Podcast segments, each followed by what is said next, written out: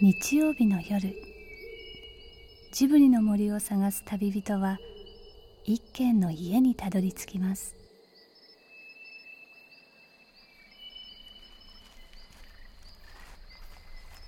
ジブリの森のラジオの川のほとり。そこに立つレンガの家はスタジオジブリ鈴木敏夫さんの隠れ家です。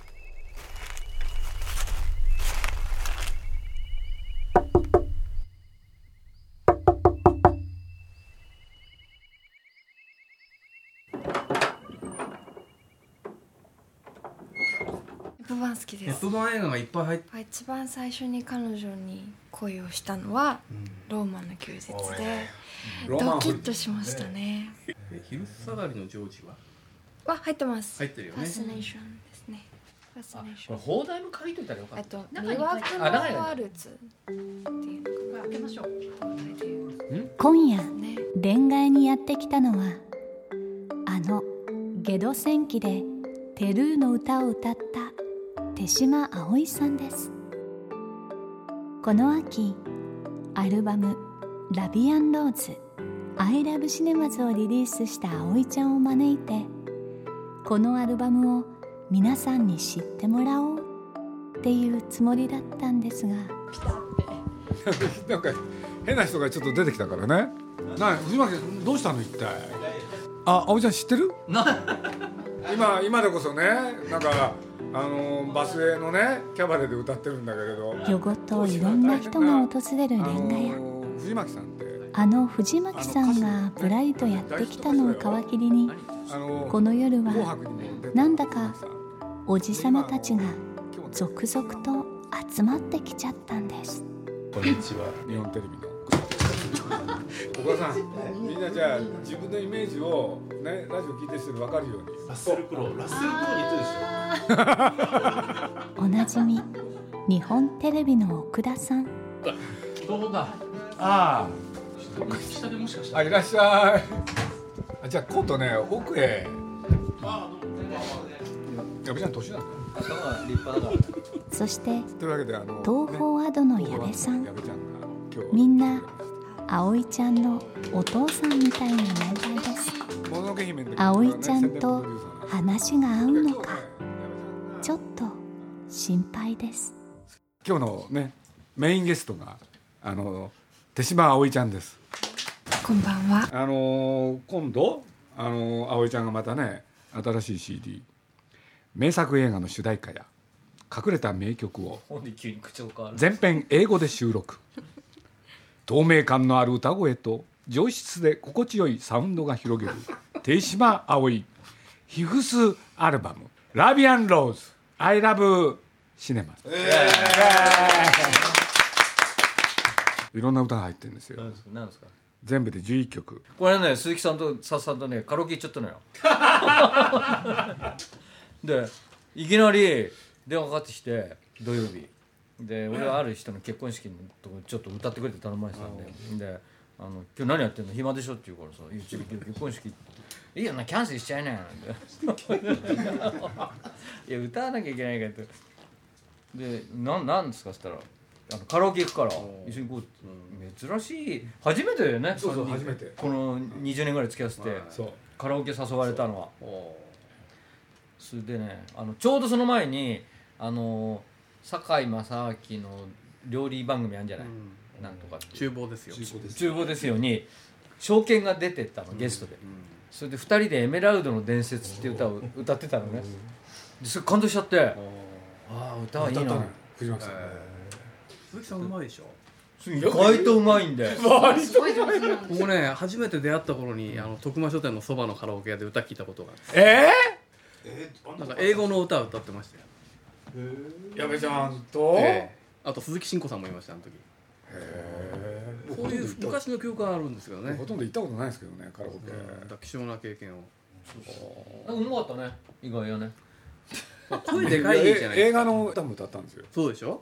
英語の歌結構ナンバーで持ってるんですよ「のゆり」って知ってえ野のゆりってあの？シドニーポワチそうあの主題歌。いい歌だったんですよこれ、ええ。野の湯気見てないな矢部ちゃんいつ頃見てたの映画を？一番見たのはね予備校の時だね。てか田舎にいたから映画館がなかったでしょ？うん。東京出てきてから勉強しないで映画ばっか見てた。東京で200本ぐらい見したたの？よ1年。うん。1年間。ずっと映画見てました名画座行って。安かったうん安かった。もうさでも300円ぐらいかな、うん。すっごい見ましたよ。嬉しくて。名画座は欲しいよね。欲しい欲しい、うん。あ飯田橋にもあったでしょ。銀霊ホール。金霊ホール、そうです。そうですね。あれだけど藤巻さん目黒のあの三本立てよく行ってるって言ってたじゃん。目黒いや違うんですよ。だから僕全渋谷の前線座とか東急メガ座とか。目黒ってロマンポルノ？目黒。目黒今もあるよ。あれなんだっけ？目黒助とか上がった左側。うん。なんていう映画館だったっけ？目黒シネマじゃなくて目黒シネマだね。そうだそうだ。あれいい映画いい映画やってるよね結構。ちょっと古いの日本立てでねあと薬剤映画は新宿でしたよね。昭和館。昭和館。新宿昭和館。館ね。昭和館地下とか。ね。今名作うちのそばなの早稲田松竹。ああれあるんですよねまだね。いいやつ。2週間おきだけど、結構いいやつ。僕ねえそのどの辺でやって松田松竹っていうところで初めてローマの休日見たんですよ。今スクリーンで。るやつが時々出てきたりとかあのビデオとかで見たことあったけど田舎から出てきて初めてスクリーンで見たのは早稲田松竹ローマの休日よかったですよ。雨降ってましたけどね。雨降るんだよね、うん。ね。で当時はあの東京だと100円であの俺が高校生の頃ね100円であの昔のいい映画をやってたんですよ。オードリー・ヘップバーンの映画とか。そういう名画座がいくつかあって、でそういうのがあると今の高校生とかっていうのもいいよなって話を、これ行きますか？おじちゃんもしその。あったら。行く？ますね。100円じゃなくても。100円はで今の貨幣安いです価値だと多分500円ぐらいかな。500円？あおちゃんの好きな映画50本ぐらい今行ってみてよ。ああちょっと俺メモ普通普通ベスト3だからつまんないじゃん。葵ちゃんの選んだ50本の映画。ロミオとジュリエットも好きだったよね。ロミオとジュリエット王様と私。王様と私えゆるブリンナーゆるブリンナーだってやめちゃうんだよ。意味わかんないよそれ聞いてる人。葵ちゃんは分かってる？えっと王様と私でしょ？ローマの休日でしょ？でロミオとジュリエットでしょ？葵ちゃんこのジャケットどうしたハロードリーとか。あハロードリーハロねードリー。結構やっぱミュージカルとかも好きなんだねあとトップハットとか。おおそれも DVD で見た DVD ですね。最初本当にビデオで見てましたね。サウンド・オブ・ミュージックも見たいです映画サウンドミュージック。あとなんだろう。あサウンドミュージックね、あのオープニングはマリと恋の物語とか葵ちゃんカラオケ行ったりすることあるの？ないですね。い。そちぎって。知らない？してます。ちょっと歌ってよおいちゃん歌うとなんかすごい色っぽくなりそうで。うん。やっと出てきた俺今「The Shadow of Your Smile」モナリサ。ねあれも映画になってるって。あ見たっけ？見てないです。これいい映画だよ。すごい。僕も見ました。シネマライズ見ました。あれ？じゃあ封切りで見てんじゃない？上で見ました。なんで矢部ちゃん見てんの？東京にいたからですよ。いやいや矢部ちゃん見るような映画じゃないよあれ。いやいや。えなんて映画えモナリザってさ。あれ矢部ちゃん覚えてる？え映画音楽あの映画の。ニール・ジョーダン「モナ・リサ」はいはい。どういう映画音楽か。いやすごく有名な曲ですよね。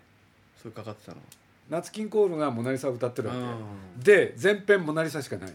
うん。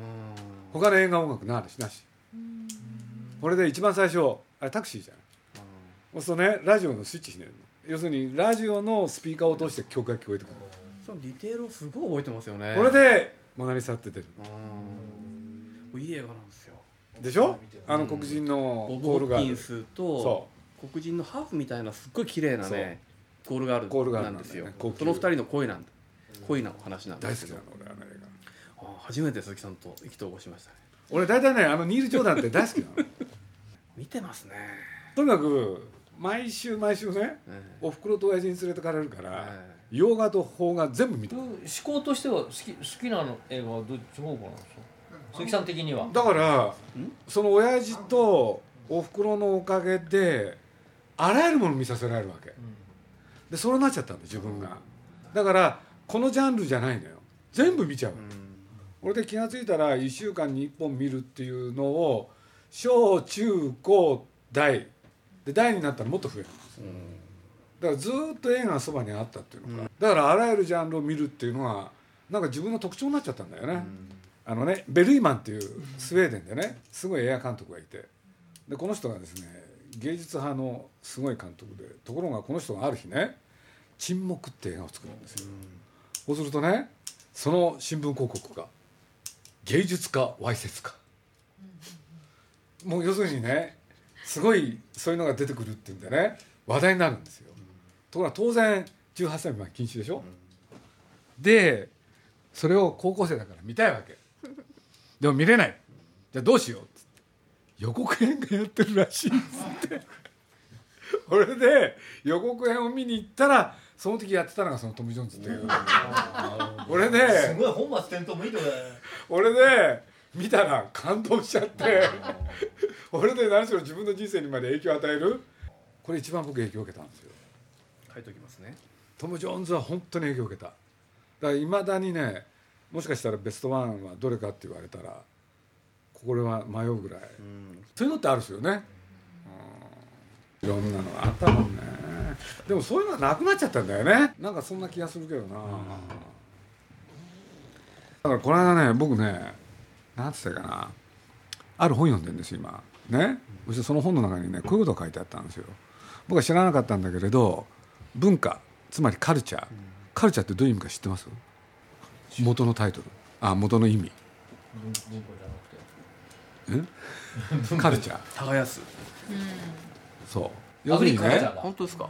あのね時間をかけてね要するになんていうんですか磨いていくっていうような意味なん。ですよ古い映画ってねまあ一言で言うとねやっぱり文化の香りがある。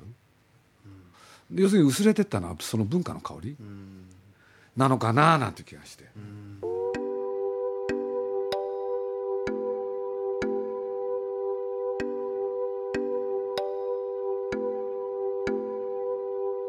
鈴木敏夫のジブリ汗まみれ。今夜の出演はスタジオジブリ鈴木敏夫。日本テレビ奥田誠二さん。東宝アド矢部勝さん。博報堂 DY メディアパートナーズ藤巻直也さん。ヤマハミュージックコミュニケーションズ佐田美穂さん。そして手島葵さんでした。最後にあんまり申し訳ないんで葵ちゃんのライブのお知らせです。12月15日火曜日福岡ゲーツセブンにて午後7時からワンマンライブがそして12月21日月曜日には東京浜離宮朝日ホールで午後7時から行われるプレミアムミーツプレミアム2009にも出演されます。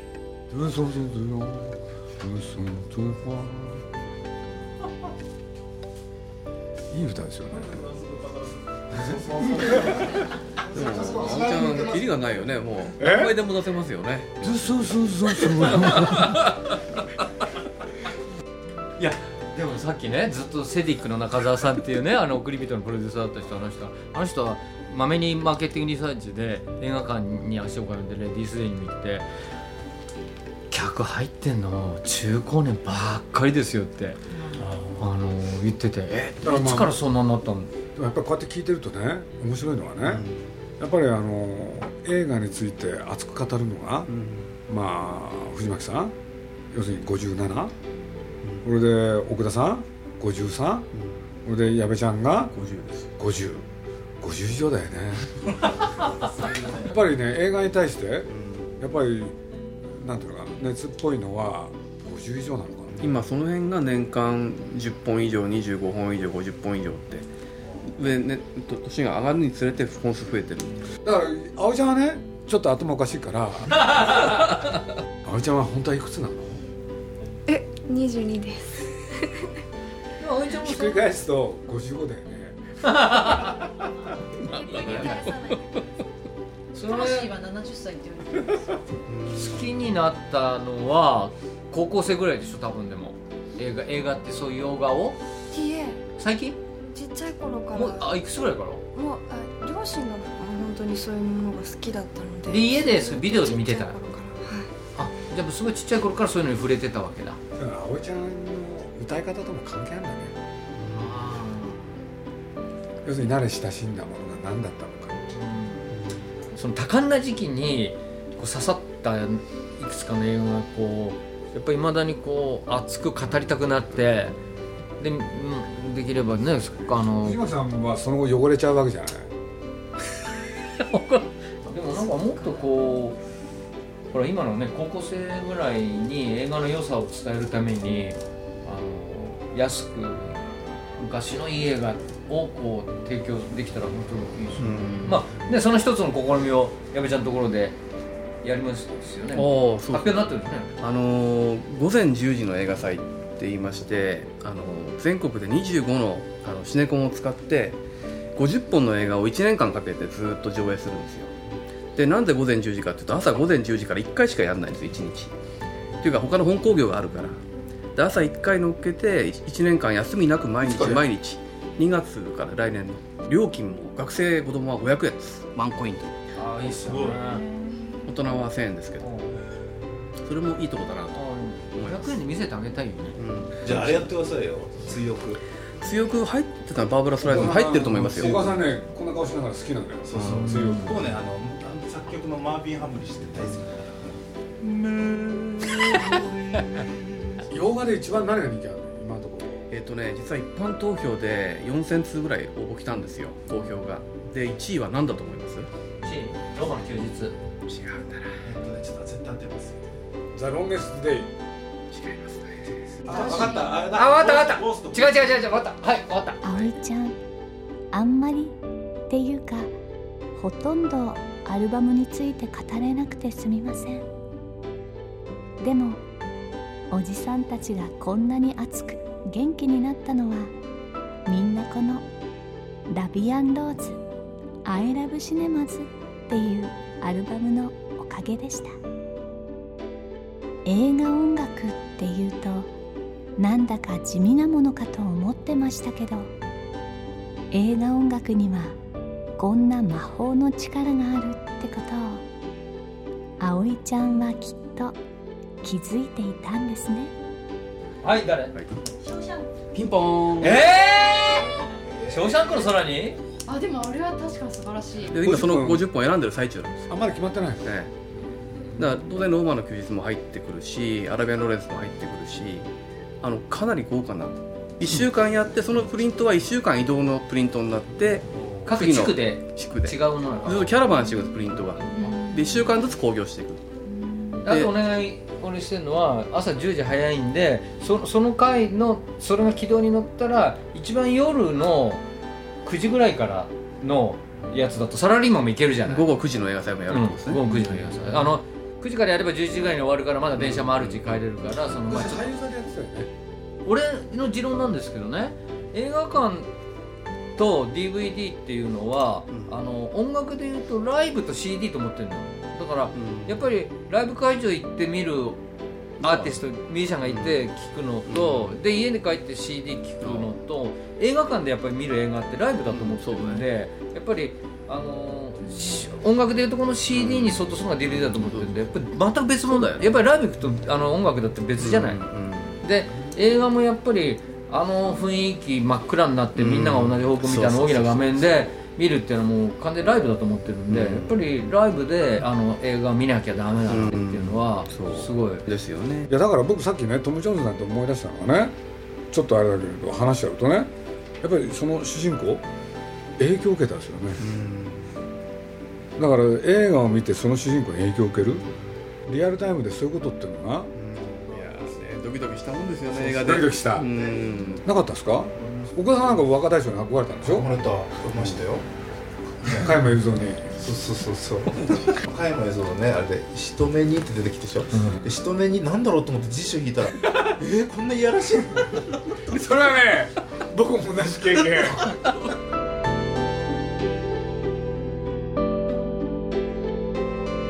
敏夫のジブリ汗まみれこの番組はウォルト・ディズニー・スタジオ・ホーム・エンターテインメント読売新聞ドリームスカイワード JAL 町のホットステーションローソンアサヒ飲料の提供でお送りしました。